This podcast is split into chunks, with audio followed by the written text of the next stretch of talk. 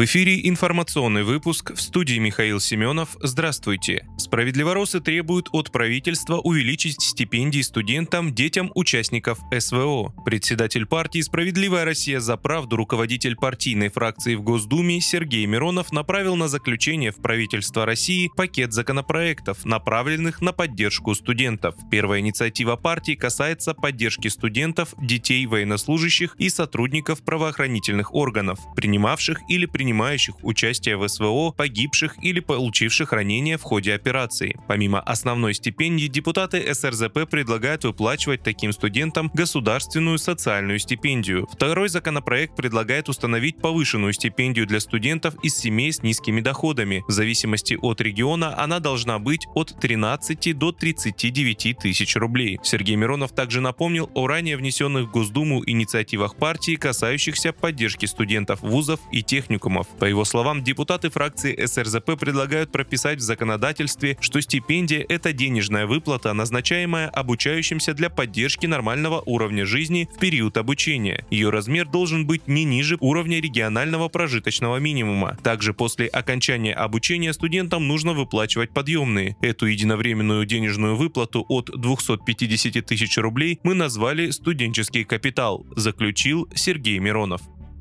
Президент Украины Владимир Зеленский заявил, что не заинтересован в переговорах с российским коллегой Владимиром Путиным. Об этом украинский лидер заявил в интервью телеканалу Sky News. «Неинтересно встречаться с ним, разговаривать», — отметил Зеленский. Напомню, в конце сентября Зеленский подписал указ, в котором констатируется невозможность переговоров с Путиным. Тем самым он утвердил решение Совета нацбезопасности и обороны об отказе от переговоров с Россией. Российский президент, в свою очередь, отметил, что Москва никогда не отказывалась от переговоров. По словам Путина, украинское руководство само себе запретило вести переговоры, назвав подобный подход несколько необычным. Шольц заявил о нежелании допустить эскалацию между Россией и НАТО. Несмотря на решение поставлять танки Украине, Германия будет придерживаться принципа избегания эскалации между Российской Федерацией и НАТО, заявил в среду канцлер Германии Олаф Шольц во время своего выступления в Бундестаге, где политик отвечал на вопросы депутатов. Не так далеко от Берлина проходит война против такой большой страны, как Украина, поэтому мы должны при всем, что мы делаем, всегда четко прояснять, что мы будем делать все необходимое и возможное возможное для поддержки Украины, но в то же время избегать эскалации между Россией и НАТО. И этот принцип мы будем и дальше всегда учитывать, сказал политик.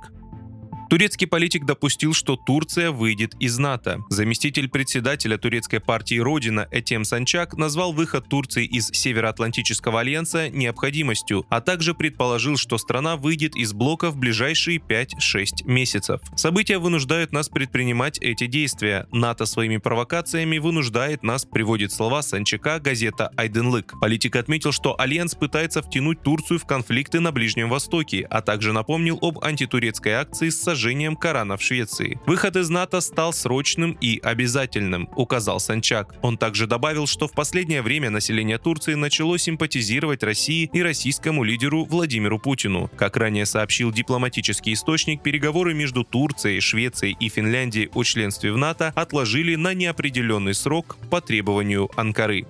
Вы слушали информационный выпуск. Оставайтесь на справедливом радио.